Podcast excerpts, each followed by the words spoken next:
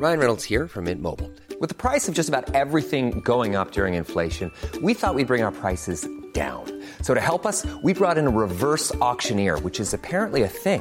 Mint Mobile unlimited premium wireless. Ready to get 30, 30, bit to get 30, bit to get 20, 20, 20, bit to get 20, 20, bit to get 15, 15, 15, 15 just 15 bucks a month. So, Give it a try at mintmobile.com slash switch.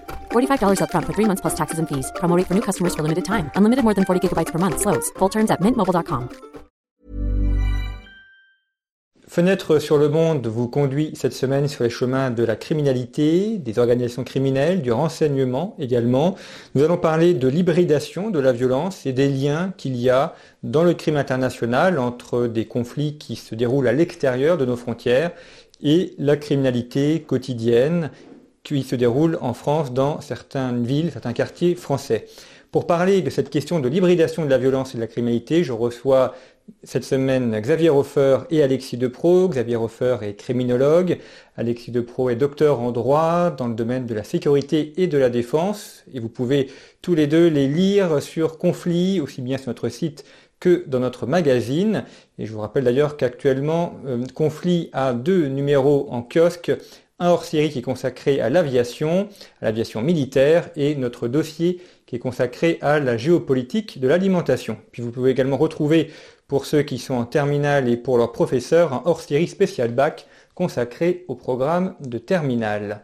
Mais nous allons donc aborder cette question de l'hybridation de la violence, qui est quelque chose d'assez nouveau, non, Xavier Hofer, ce fait qu'on ait une association criminelle entre différentes couches euh, géographiques. On avait jusqu'à présent, jusqu'à une époque récente, une, séparation entre le, crime de droit commun et puis un aspect plus idéologique du crime.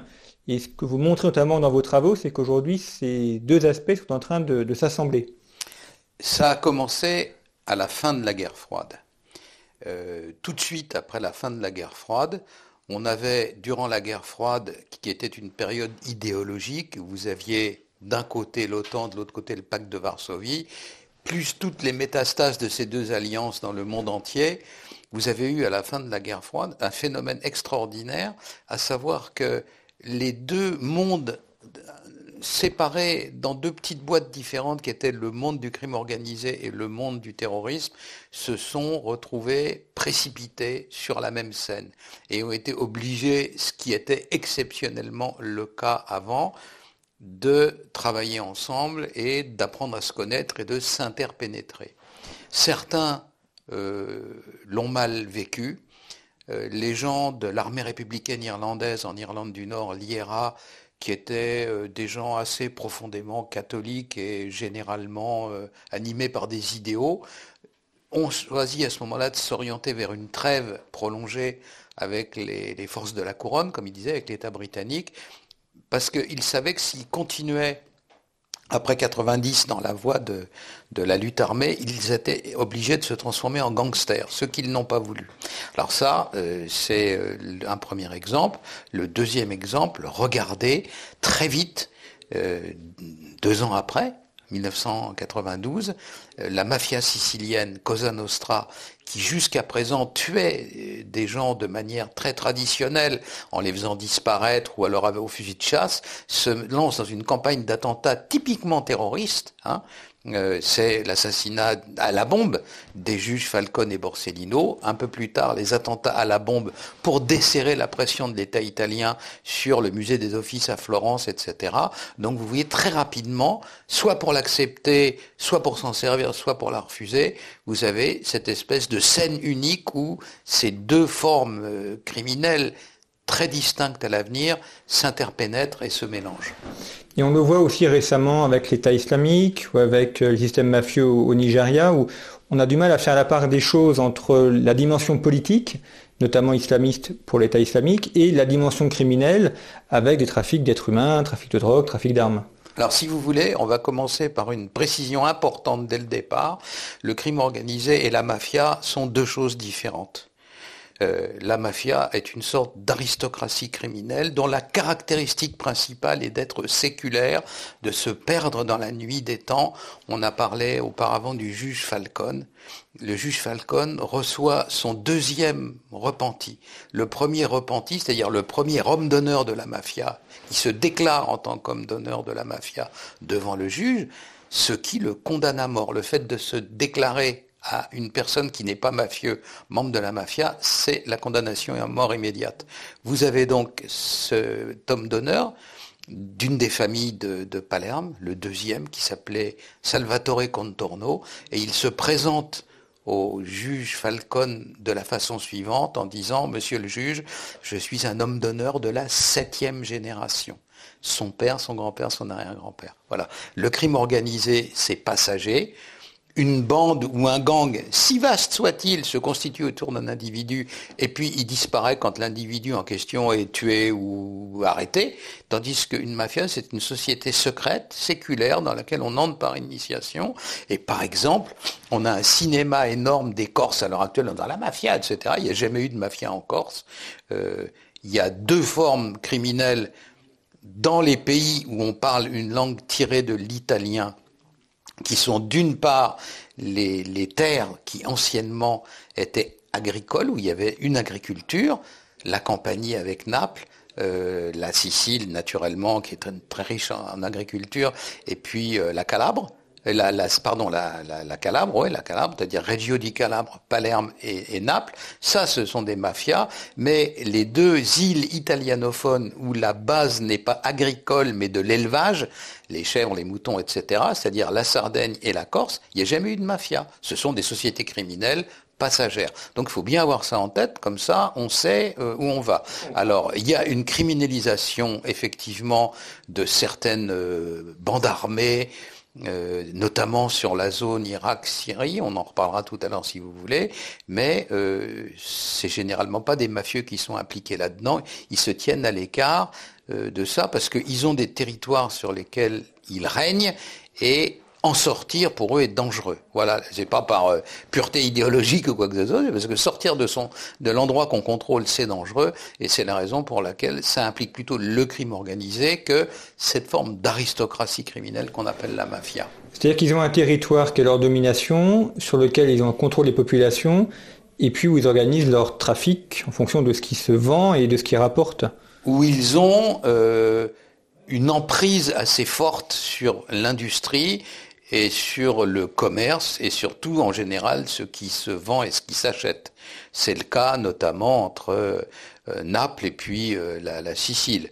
Vous savez, l'imprégnation mafieuse, elle est quotidienne, c'est-à-dire que on n'en parle pas, mais ils sont toujours là et chacun sait très bien qui est mafieux et qui ne l'est pas. C'est pas la peine qu'ils aient d'uniforme ou qu'ils se déclarent. Euh, en Sicile, en présence de, gens de la direction des investigations anti-mafia italienne en civil, bien entendu, qui me conduisait un peu là-bas, j'ai pu voir à quel point l'individu mafieux répand autour de lui une frousse, une, peur abjecte. Les gens savent que s'ils lui tiennent tête, ils vont être tués. C'est ça une mafia et, euh, les bandes de, racailles de la banlieue nord de Paris ou même le milieu marseillais, ils sont à s'encouder au-dessous de cette emprise, de cette puissance criminelle. Ce ne sont pas les mêmes mondes. Alors Alexis Depro, dans ses rapports entre mafia, système criminel et État, euh, comment est-ce que le, lien entre les deux est, organisé? l'État réprime euh, ces crimes par le renseignement, par les différents systèmes de police aussi qui existent. Euh, mais ce que l'on voit, c'est qu'on n'arrive jamais à le réprimer totalement. Euh, il y a toujours des permanences de ces systèmes criminels.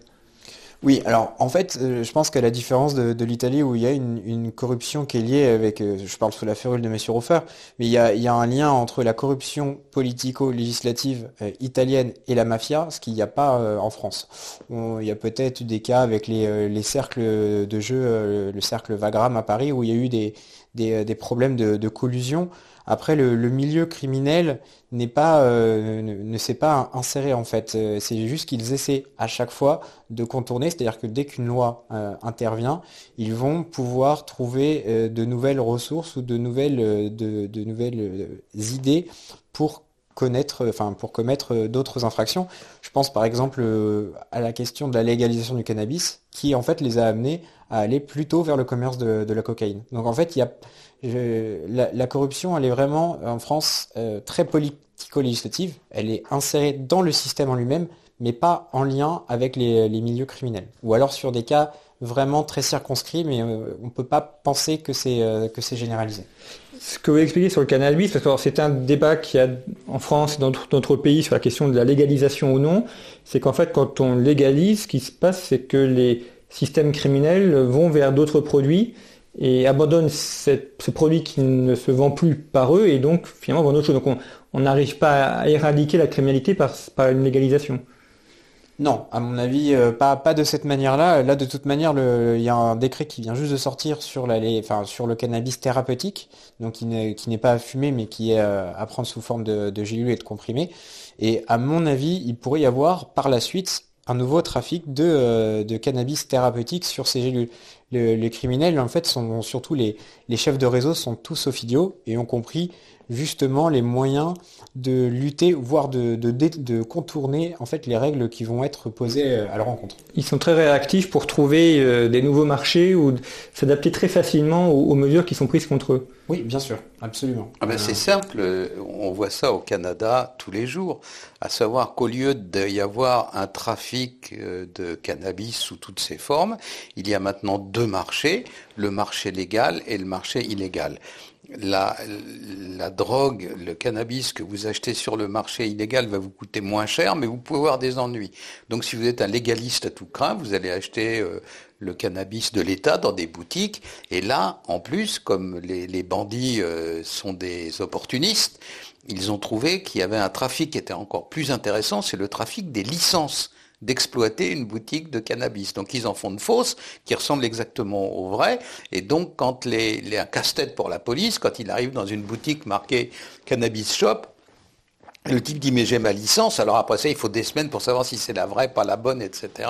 Moyennant quoi le type a fermé, on a ouvert une autre à 300 mètres et recommence. Donc euh, euh, cette histoire de légalisation du cannabis comme étant purement bénéfique et rapportant des sommes énormes à l'État et euh, permettant de ruiner les criminels, si vous m'autorisez, c'est du pipeau à l'état pur. Aux États-Unis, dans les États où on a légalisé le cannabis, la légalisation du cannabis, c'est-à-dire les taxes et les licences, rapporte un dollar à l'État américain ou euh, l'État au sens État fédéré américain et euh, le, le nombre beaucoup plus important d'accidents de voiture sous forme d'intoxication au cannabis, le nombre d'enfants qui, trouvant chez leurs parents, s'empoisonnent au cannabis et sont très malades ou en meurent, ça coûte 4 dollars et demi. Donc le bénéfice final pour l'État, il est quand même euh, tout sauf existant. On voit avec la cigarette, on a la possibilité d'acheter du tabac de manière légale dans les bureaux de tabac et ce qui n'empêche pas les trafics. Euh, et de la contrebande euh, proche des zones frontalières ou dans certains quartiers des, grandes villes. Et pareil. Alors n'oubliez pas enfin que s'agissant de tous les trafics, le monde criminel organisé a des moyens gigantesques de relancer, comme au poker. T'as mis 10 sur la table, je vais en mettre 100, on va voir ce que tu vas faire. Et alors que l'appareil d'État est privé de ça.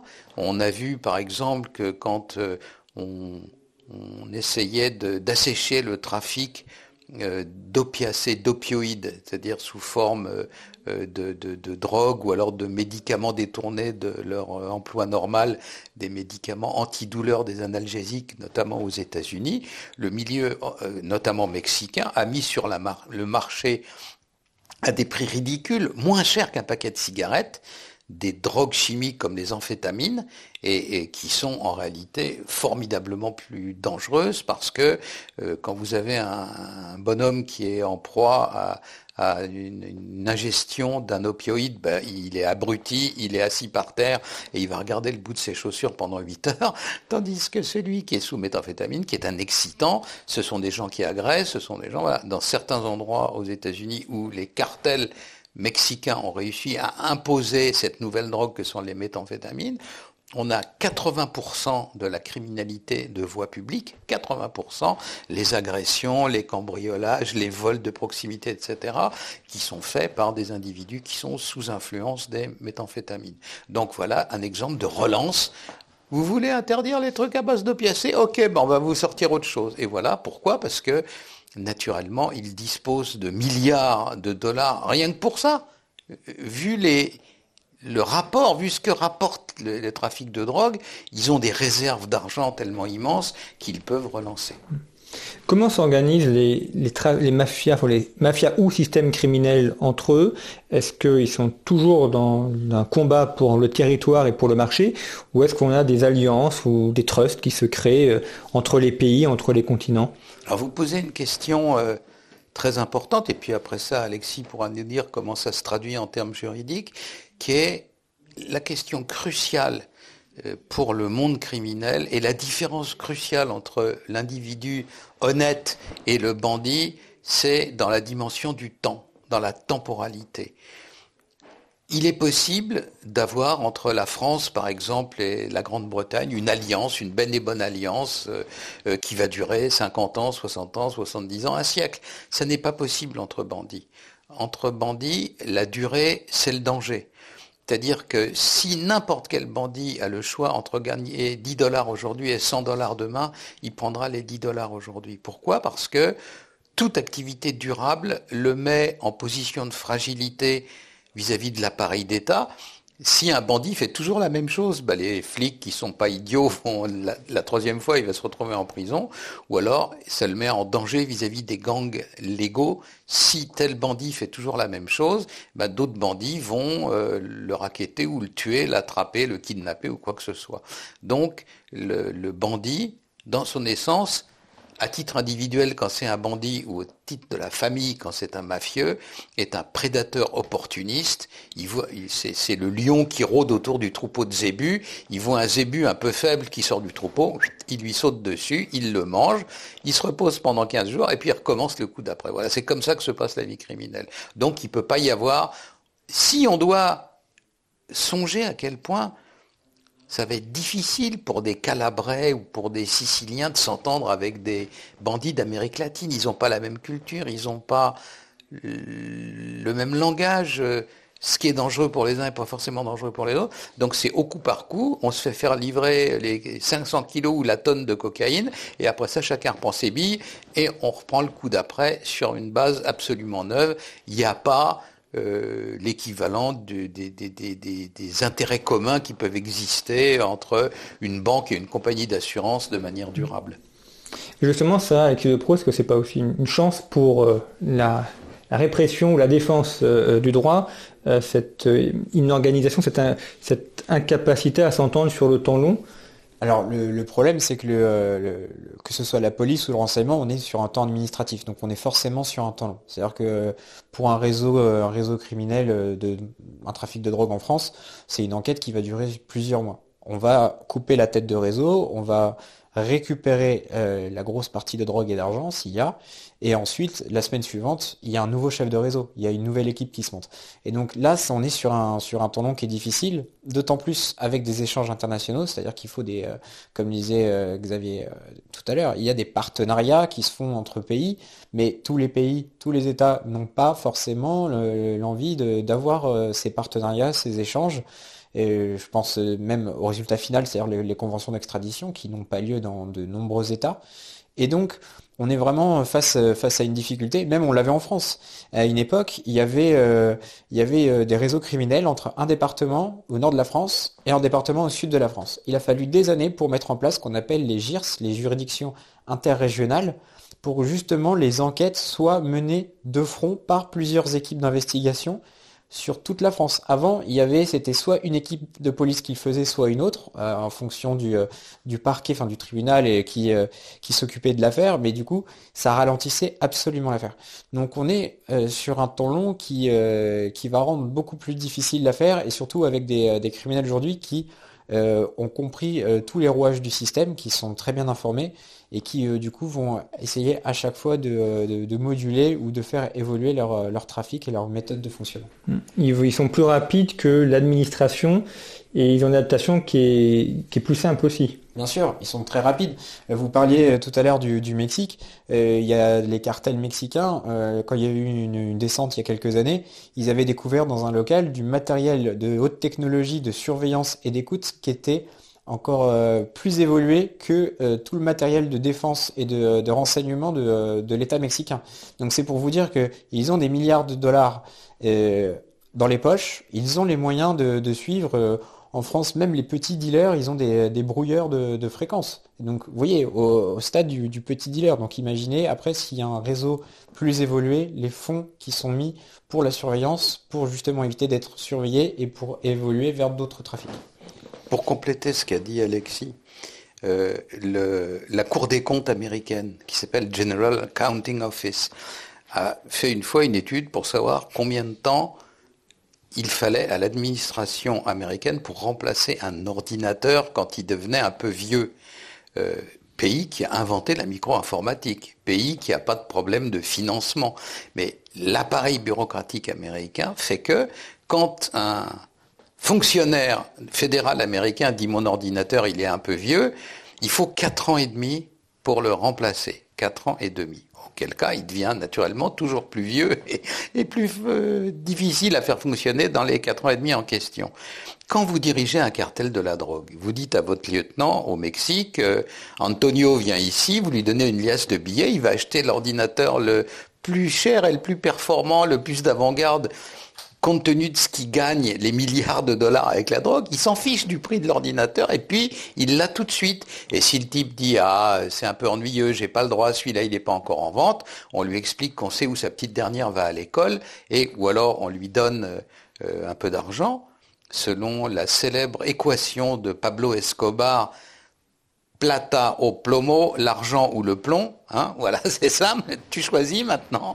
Et puis, dans ces cas-là, on obtient euh, très vite. Même pour les terroristes, le fusil d'assaut de l'armée américaine qui s'appelle AR-15, l'IRA avait, en Irlande du Nord, avait l'AR-15 de l'armée américaine en dotation avant l'armée américaine en géopolitique, on s'intéresse beaucoup aux, réflexions euh, à différentes échelles, euh, et ça, c'est notamment pertinent, notamment en criminalité, puisque euh, quand on voit, nous, un, aspect criminel dans une rue ou dans un quartier, ce que le, le citoyen lambda ne perçoit pas forcément, c'est la dimension internationale qu'il peut y avoir, notamment dans la drogue. rares sont, sauf les drogues de synthèse, mais rares sont les produits de drogue qui sont produits directement en France. Donc, ça veut dire qu'il y a un système international qui euh, part du Maroc euh, pour le hashish ou, ou de l'Afghanistan pour euh, tout ce qui est à base de piacé, et après Colombie pour la cocaïne, et, tout ça arrive par différents systèmes en France. à ce niveau-là, comment s'organise la, criminalité? Si on prend la, cocaïne par exemple entre un, champ de une plantation de coca en Colombie, par quel système elle arrive en France et elle fait qu'ensuite on aura le dealer à l'université ou au bas de l'immeuble qui revend le produit fini. Alors juste un point, rapidement, et puis après ça, Alexis dira la suite. Jamais en 50 ans, le, flux de cocaïne de l'Amérique latine vers l'Europe n'a été, on ne parle même pas d'interrompu, mais ralenti.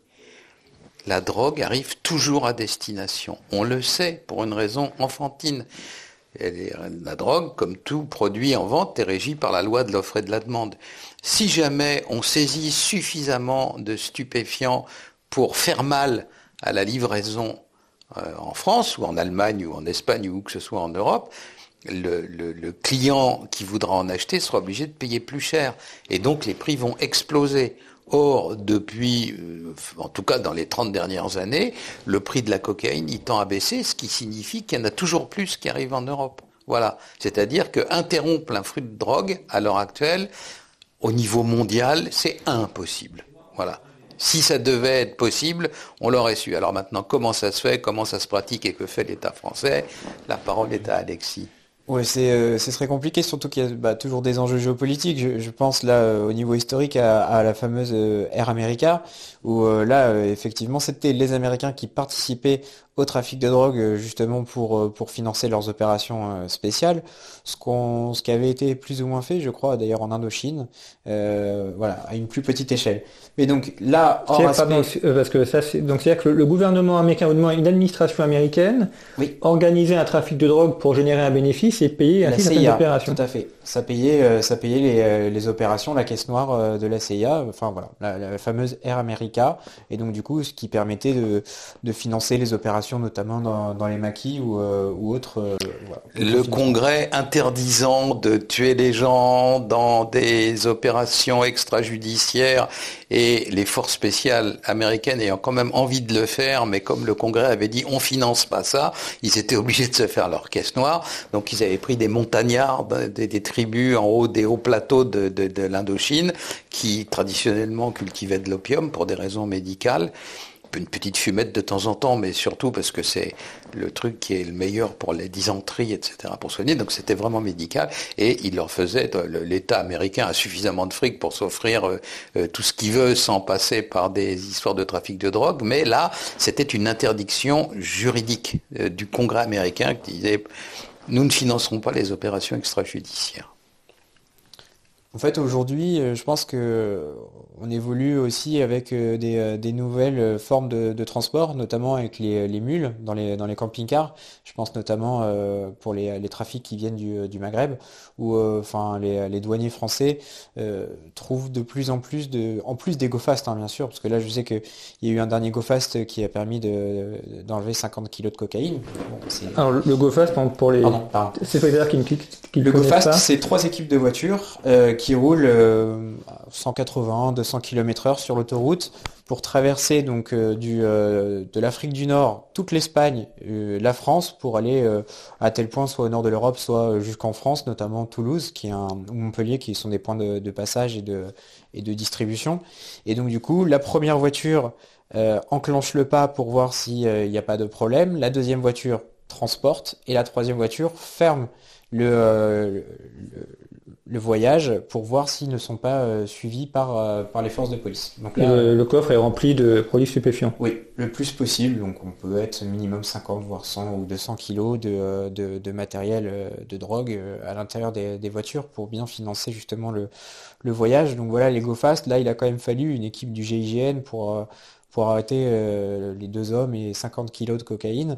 Et pour l'anecdote d'ailleurs, le chef de réseau a été arrêté, il a été perquisitionné, il a été remis en liberté sous contrôle judiciaire. Donc euh, on sait que c'est lui, mais pour l'instant il n'y avait pas assez d'éléments de preuve au regard de la loi pour euh, pouvoir le mettre directement en prison. Vous êtes, vous êtes cruel Alexis, le pauvre, il aurait pu attraper un virus si on l'avait mis en prison quand même. Oui, c'est vrai, c'est vrai. C'est vrai qu'on lui a quand même enlevé toutes ces, tous ces objets de luxe qui étaient chez lui parce qu'il ne pouvait pas les déclarer.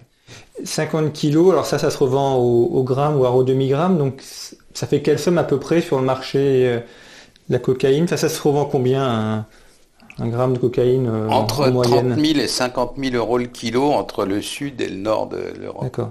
30 000 euros à Barcelone, 50 000 à Stockholm.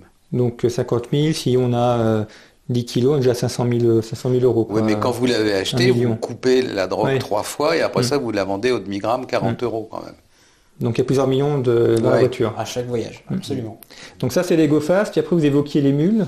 Les mules, bah, ce sont des, citoyens lambda. Où on leur propose, euh, contre monnaie sonnante et trébuchante, de traverser avec, euh, avec des, des, bricolages extrêmement judicieux dans, au sein de leur camping-car pour euh, justement... Ou des bateaux. Ou des bateaux, effectivement.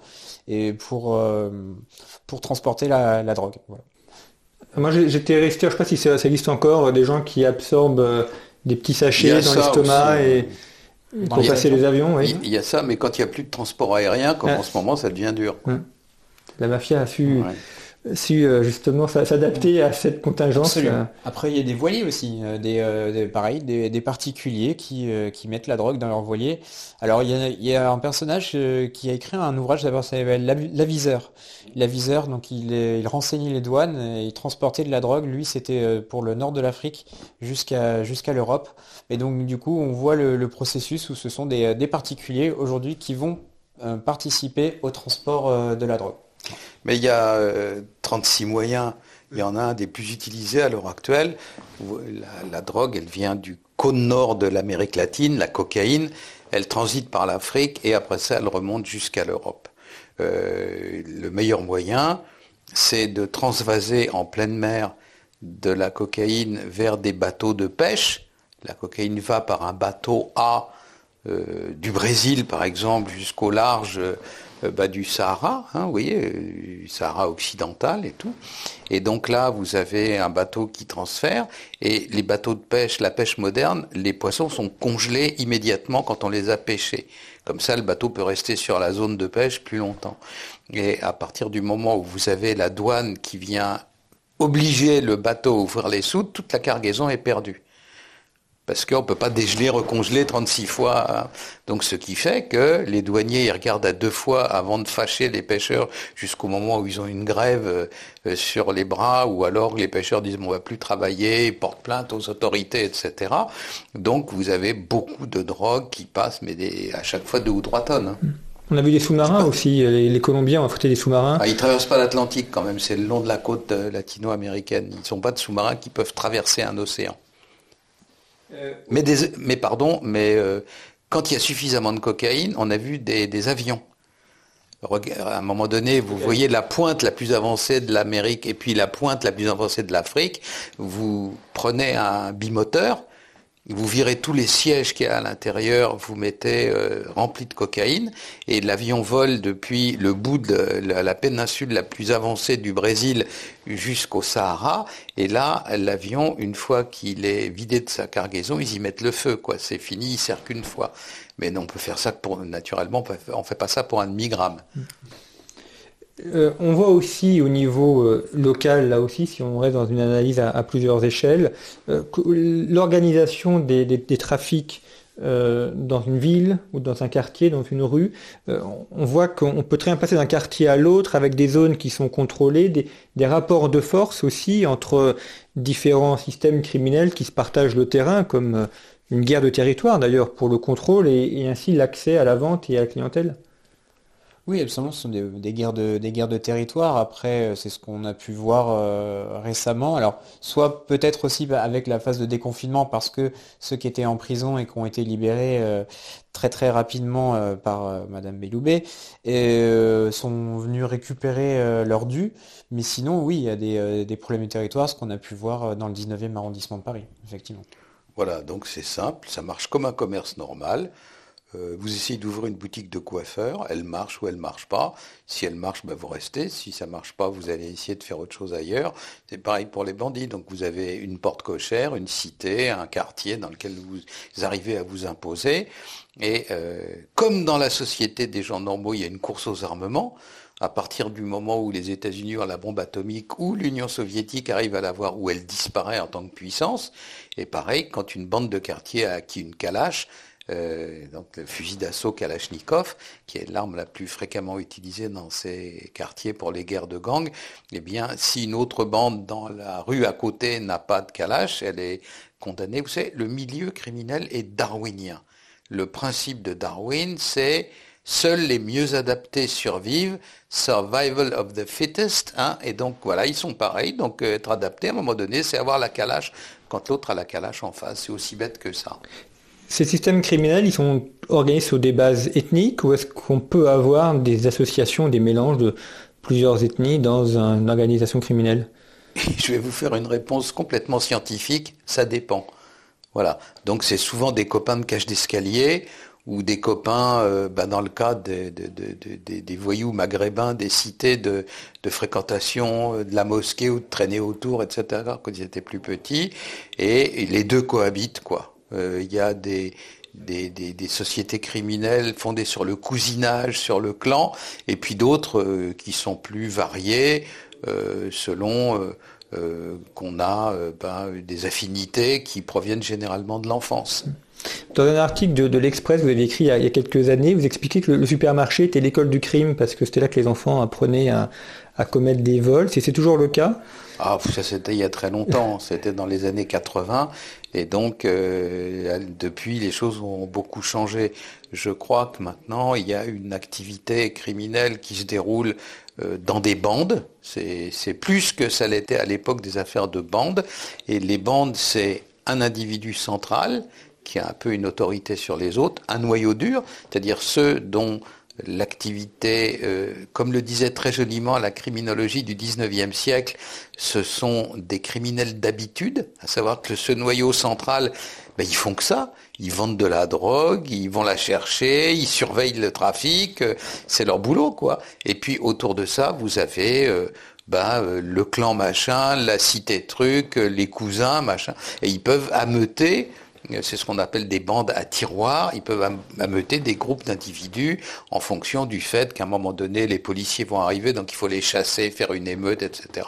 Donc ils peuvent compter sur une espèce de deuxième siècle de gens qui soit font ça par solidarité clanique ou familiale, soit font ça parce qu'ils veulent entrer dans la bande ultérieurement. Voilà, la mécanique est à peu près celle-là. Comment fonctionnent, Alexis Depro, les, les services de renseignement pour euh, capter de l'information, savoir comment sont organisées les bandes criminelles est-ce qu'il y a des indicateurs dans ces bandes euh, Il y a des systèmes de surveillance par les téléphones, par euh, des écoutes, euh, réseaux sociaux et autres? Il peut y avoir des indicateurs, pour autant c'est quand même très compliqué parce qu'on est aussi dans, un milieu où on ne balance pas. On ne balance pas, où on sait que les conséquences peuvent être tragiques, c'est-à-dire soit pour ben, pour soi-même, pour sa famille, euh, ou ça peut être aussi horrible pour la personne qui balance sans, forcément mourir, mais sans rentrer dans la polémique. Mais euh, le jeune, le jeune Théo euh, qui avait été agressé aurait été probablement agressé par des personnes parce que justement il avait trop parlé. Bon, ça c'est un autre débat, mais du coup ça fonctionne, ça fonctionne de cette manière-là. Le problème, c'est qu'en 2008, Nicolas Sarkozy a euh, voulu créer un FBI à la française, donc changer la DST pour la DCRI. Mais de l'autre côté, les renseignements généraux qui faisaient du renseignement de terrain ont perdu énormément de leurs hommes qui sont partis à la DCRI et euh, du coup ont perdu énormément de leurs moyens. C'est-à-dire que quand il y avait quatre policiers, il n'y avait plus qu'une voiture et donc ils étaient obligés de se partager la voiture pour savoir qui allait euh, faire euh, sa surveillance. Et donc l'autre avait perdu. Donc là, on est vraiment sur du, renseignement quand même de terrain, qu'on essaye de, reprendre au fur et à mesure. Et puis à côté de ça, il y a des policiers qui font tout un travail euh, d'analyse, qui un service qui s'appelle le CIRASCO. Donc c'est un service d'information sur la criminalité organisée et qui essaie de, voir tous les enjeux aujourd'hui sur la criminalité. Donc il y a le travail de la police de terrain, il y a le travail euh, euh, des, renseignements généraux, donc on appelle le SCRT aujourd'hui, même s'ils ont un peu, ils doivent re-retrouver des, euh, des individus qui leur, des, indicateurs ou des informateurs. Et ensuite, il y a le travail d'analyse du renseignement. Sur le site de conflit, vous avez écrit un article consacré à la, police municipale. Euh, alors c'est un, élément qui est à part, un petit peu dans le particulier euh, dans, la sécurité, euh, mais c'est aussi celle qui est le plus proche du terrain, dans les villes. quel peut être son rôle on, a l'impression qu'elle va de plus en plus vers un, un mimétisme vers la police municipale. Aujourd'hui, elle est armée, enfin du moins, elle peut être armée. elle est dotée de pouvoirs qu'elle n'avait pas il y a quelques années. Est-ce que c'est est -ce une manière pour l'État de se défausser sur les communes ou est-ce que c'est une réponse des communes à une, insécurité qu'on n'arrive pas à contrôler? On, part euh, vers un désengagement de l'État. On le voit déjà sur, euh, de manière générale sur la question des, services publics euh, en, global. Et il y a aussi un désengagement sur euh, les questions de sécurité, alors que la demande euh, de, la part des citoyens français est de plus en plus forte aujourd'hui. Et donc du coup, euh, les maires aujourd'hui sont astreints à cela pour assurer la tranquillité publique. Donc il faut savoir aussi que les missions de la police municipale, à l'origine, c'est le, contrôle, le contrôle des marchés, la tranquillité publique. Enfin, ils peuvent pas non plus, ils n'ont pas toutes les attributions pour pouvoir arrêter les personnes. Il faut toujours un officier de police judiciaire et, donc du coup, on est, vraiment sur, euh, sur une situation, effectivement, la police municipale commence à prendre de plus en plus de, compétences. Aujourd'hui, et ils sont même armés, comme par exemple la, police municipale de, Nice, mais ils n'ont pas encore toutes les attributions de, la police nationale.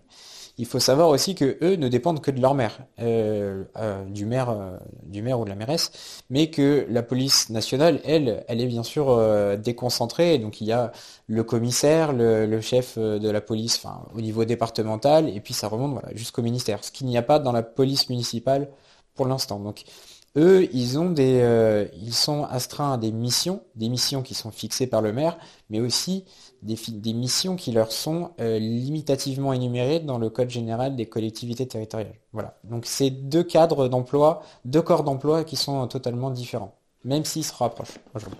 Xavier Roffort, au cours des 15 dernières années, qu'est-ce qui a le plus changé dans la criminalité qui fait que euh, le, crime organisé aujourd'hui est différent d'il y a 15 ans? Ou Au contraire, est-ce qu'on a également des, grandes permanences euh, qui demeurent? Il y a des permanences, bien entendu. Euh, parmi les grandes permanences, il y a ce qu'impose la clandestinité, le fait d'agir illégalement. Euh, ben, c'est que vous êtes russe ou vous êtes américain, si vous êtes cosmonaute, vous évoluez dans un milieu hostile et ce qu'il faut pour se protéger de la mort immédiate que vous infligerait ce milieu hostile si vous y étiez euh, euh, en slip, hein, c'est naturellement la même chose pour tout le monde. Donc les règles de la clandestinité sont les mêmes pour quiconque entre dans une forme relative ou absolue de clandestinité, que ce soit des terroristes ou des criminels d'ailleurs, et ces règles-là, elles s'imposent à tous. Et puis vous avez des évolutions. Je dirais que la principale évolution s'agissant de la criminalité de voie publique et s'agissant de la France, c'est l'autonomisation toujours plus complète des quartiers hors contrôle de ce que gentiment on appelle les quartiers sensibles, etc., mais qui en réalité se transforment toujours plus en fief criminel. Ça, c'est frappant. Euh, il y en a eu euh, il y a 40 ans 10, puis 20, puis 30, puis 150, puis 200, puis 300. Et à l'heure actuelle, ceux que le renseignement territorial classe au sommet de la pyramide, qu'on appelle des quartiers pratiquement en sécession. C'est grave la sécession. Hein. tout le monde se souvient de la guerre de sécession, ça n'a pas été drôle. Hein. Alors des quartiers en sécession, il y en a entre ouais, niveau 1, niveau 2, ceux qui l'ont un peu plus que les autres. Il y en a environ 200 en France et qui, dans lesquels chaque jour le travail de renseignement et le travail de la police et donc l'autonomisation des criminels dans ces quartiers devient plus importante et plus inquiétante. Et pendant, enfin, depuis plusieurs années, on, entend dire que ces quartiers vont, vont exploser, qu'il va y avoir euh, une révolte dans, les banlieues. Et on se rend compte qu'en fait, il n'y a rien. Enfin, la sécession peut se développer où il y a des quartiers de plus en plus criminalisés, mais euh, il n'y a pas de, de, mouvement de révolte ni de mouvement d'attaque. Alors, ce sont des gangsters. Ils sont en guerre les uns contre les autres. D'ailleurs, je veux dire, il suffit de lire le journal, ils s'entretuent, mais au quotidien. C'est ce qu'on appelle les règlements de compte entre malfaiteurs, c'est ça. C'est des bandes de quartier qui s'entretuent les unes les autres.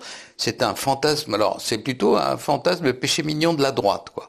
Euh, qu'elle soit libérale ou nationale, ils ont l'espèce d'idée comme quoi tous ces individus-là formeraient une sorte a posteriori de fédération de France du FLN et veut euh, tous unis comme au front marcher sur l'Élysée pour prendre le pouvoir.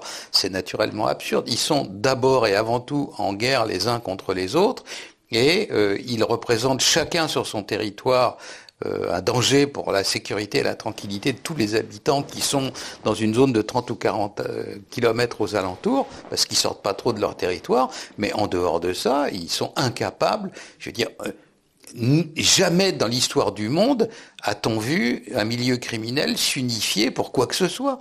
Ils sont en guerre les uns contre les autres, ils s'entretuent, voilà. Donc, eh ben, ils ont la même façon peut-être de chasser la police de leur territoire, ça en fait pas des alliés pour autant. Alors, on va terminer cette émission par le cas de la, traite humaine euh, qui se fait jour notamment euh, avec la, question migratoire euh, qui est liée à elle. On voit là aussi des, systèmes criminels qui apportent les populations, qui font venir de gré ou de force des populations d'Afrique ou du Moyen-Orient, et, tout ça est inséré dans des réseaux criminels. Euh, Interpol, euh, dans un de ses récents rapports, explique que 90% des personnes, des migrants qui viennent en situation régulière viennent par des systèmes criminels. Tout ça apporte énormément d'argent parce qu'ils font payer le passage et, ensuite ils sont utilisés dans la prostitution ou, ou même dans la criminalité de droit commun pour payer leur passage. Oui, absolument. Là, on a vu bah, à partir du moment où il y a eu le début de la vague migratoire que la, mafia italienne notamment était participée de, ce processus de, de, commerce, de commerce illicite et de, traite des êtres humains et pour, pour amener effectivement à, d'autres formes de, trafic en France. Mais d'ailleurs, ce sont des trafics même qui peuvent être particuliers. Il y avait une, une consul de France qui avait été arrêtée parce qu'elle avait acheté des bateaux pour permettre justement le, trafic de, ces êtres humains entre l'Afrique du Nord et, euh, l'Europe. Oui, la machine des bateaux pneumatiques. Oui. Pour permettre les passages, oui. C'est ça, tout à fait. Et, euh, là, on voit aussi apparaître des systèmes mafieux euh, criminels en Afrique même, notamment les systèmes criminels du Nigeria qui, qui font des rapts. Enfin, on a l'impression de revenir à l'Afrique euh, euh, avec euh, rap dans les villages, trafic d'esclaves et, on voit ressurgir les grandes routes de la traite humaine et, les marchés de Tripoli comme on a connu jusqu'à une époque jusqu'au 19e siècle. Alors, on voit tout ça, on le sait. Je ne révèle pas un secret de l'État, mais une fois, dans le cadre d'une commission à laquelle il avait parlé, le directeur du renseignement militaire de l'époque, vous savez, on ne fait pas traverser des déserts de plusieurs milliers de kilomètres à des gens à pied et en marchant droit devant eux. C'est naturellement impossible. Il faut tout un énorme système euh, de, relais pour alimenter les camions en essence qui transportent les gens, pour donner à boire à ceux qui traversent le désert, parce qu'il n'y a naturellement pas de puits et de sources partout dans le désert. Et donc, on voit très bien à certains endroits proches du Nigeria, à certains endroits proches du Soudan, des véritables euh, hubs ou alors euh, plaques tournantes se créent, et puis de là, les, camions arrivaient, en passant par des relais où il y a de l'eau et où il y a de l'essence, jusqu'aux rives euh, des plages de la Cyrénaïque ou de la Tripolitaine en Libye. On le sait les, photos des, satellites, des avions espions et même maintenant des drones sont si précises qu'on lit sur les zodiacs les numéros d'immatriculation sur la plage. Voilà. Donc si on voulait l'arrêter, on pourrait le faire demain matin sans tuer un être humain, il suffit d'envoyer un hélicoptère et puis de rafaler les, les, bateaux en caoutchouc et puis fini, terminé, plus personne. Alors pourquoi on veut pas? Eh ben c'est un, mystère dont, à mon avis, le, le, nœud du mystère se situe quelque part du côté de l'Union européenne, à Bruxelles. Et, pour compléter les propos de, Xavier là-dessus, le renseignement militaire disait même qu'ils avaient à l'instant T les, les, conversations téléphoniques des passeurs. Donc ils avaient, ils pouvaient retracer tous les coups de téléphone et tous les, lieux de, passage en fait euh, euh, du, trafic des, êtres humains parce qu'ils avaient, ils les surveillaient, absolument. Donc on sait quand est-ce qu'ils sont stockés en Méditerranée, enfin sur les marchés aux esclaves d'Afrique du Nord, quand le bateau vient les chercher et puis les ramène de l'autre côté. On le sait à l'avance, ce qui fait qu'on peut s'y opposer, si on veut. Mais il semble qu'on ne veuille pas, n'est-ce pas? Et ces êtres humains qu'on fait transiter d'un bord à l'autre de la Méditerranée, après, euh, ils sont transportés euh, en Italie, en France, on les retrouve ensuite dans les quartiers euh, sécessionnistes que vous évoquiez tout à l'heure? En tout cas, pour certains d'entre eux, oui, et notamment, alors, j'ai un motif de stupéfaction, c'est le silence absolu des féministes là-dessus. Toutes les femmes qui viennent de la zone du Nigeria sont transportées en Europe pour la prostitution. L'une d'entre elles, euh, le cas est un peu célèbre, mais c'est loin d'être la seule, était prostituée à 10 ans. Vous vous rendez compte? C'est de la pédophilie dans ce cas-là de plus abject. Eh bien, euh, les, 90%, 95% euh, pour pas dire 100% des femmes nigériennes qui atterrissent dans des camps dans le sud de l'Italie, en Sicile ou en Calabre, sont récupérées par des proxénètes. Et après ça, récemment, on a démantelé un réseau comme ça dans la région de Marseille, où il y avait une douzaine de ces jeunes femmes qui étaient traitées, mais comme on n'ose pas traiter du bétail en Europe, et qui étaient euh, prostituées, alors qu'on leur avait dit qu'elles seraient coiffeuses ou quoi que ce soit, qu'elles auraient une vie meilleure, qu'elles pourraient euh, euh, s'installer comme elles le voulaient, etc. C'est du trafic d'esclaves. Ce qu'on faisait déjà avec les jeunes femmes des pays de l'Est. Avant la vague migratoire, c'était exactement ce cas-là. Moldavie, Balkans, etc. Tout ça, euh, c'est de la traite des blanches, euh, enfin, dans le cas de celles qui viennent des Balkans. Ça, ça continue Ça s'est arrêté avec la traite venant d'Afrique? Oh non, ce trafic euh, rapporte énormément d'argent, donc ça, ne fera que, continuer. Et puis là, on parlait des pays de l'Est et puis des pays d'Afrique, mais on peut aussi parler de, l'Asie du Sud-Est. Hein. les, jeunes femmes asiatiques chinoises, enfin qui veulent justement venir en Europe, enfin sont dans cette même situation. Et la preuve, mais la preuve, s'il fallait une preuve pour convaincre les, les pires ahuris du côté organisé, à partir du moment où un pays met une barrière au passage des migrants, 48 heures après, il passe à 1000 km de là. Comment au nom du ciel, si vous êtes une seule famille paumée, essayant de traverser des airs, comment vous faites pour dire ok c'est fini par ici, je vais par là? C'est naturellement organisé et organisé à un niveau extrêmement stratégique.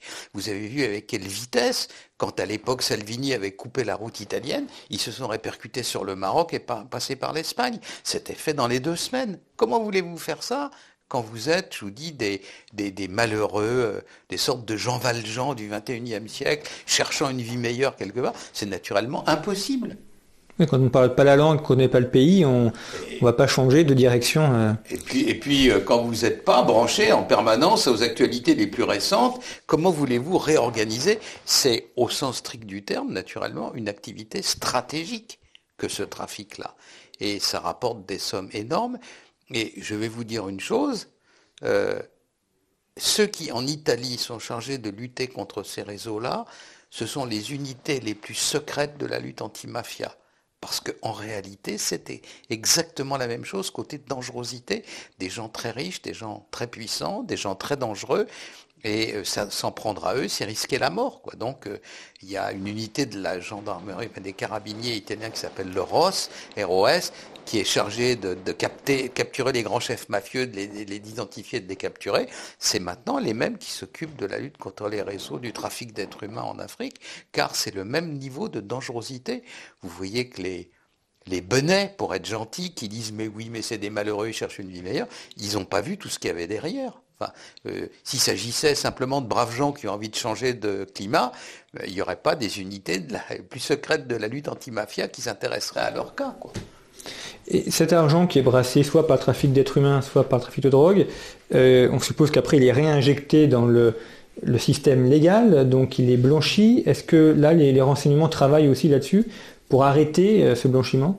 Alors on a un service très discret qui, euh, qui monte en gamme mais qui est encore trop petit, qui s'appelle TrackFin, qui donc qui traite et analyse le, les, financements euh, illicites. Et donc à partir de là, effectivement, TrackFin va pouvoir retracer toutes les dépenses et euh, toutes les recettes et euh, pour voir si elles sont déclarées ou pas. On fait, alors TrackFin le fait énormément dans le cadre du, gel des avoirs pour le financement du terrorisme, mais ils le font aussi pour les grosses affaires de criminalité organisée. Enfin, à 81%, faut pas rêver, l'argent revient dans les pays de départ, et une fois que vous avez de l'argent, si vous arrivez à démêler l'argent légal de l'argent illégal au Nigeria, je vous souhaite bonne chance quand même.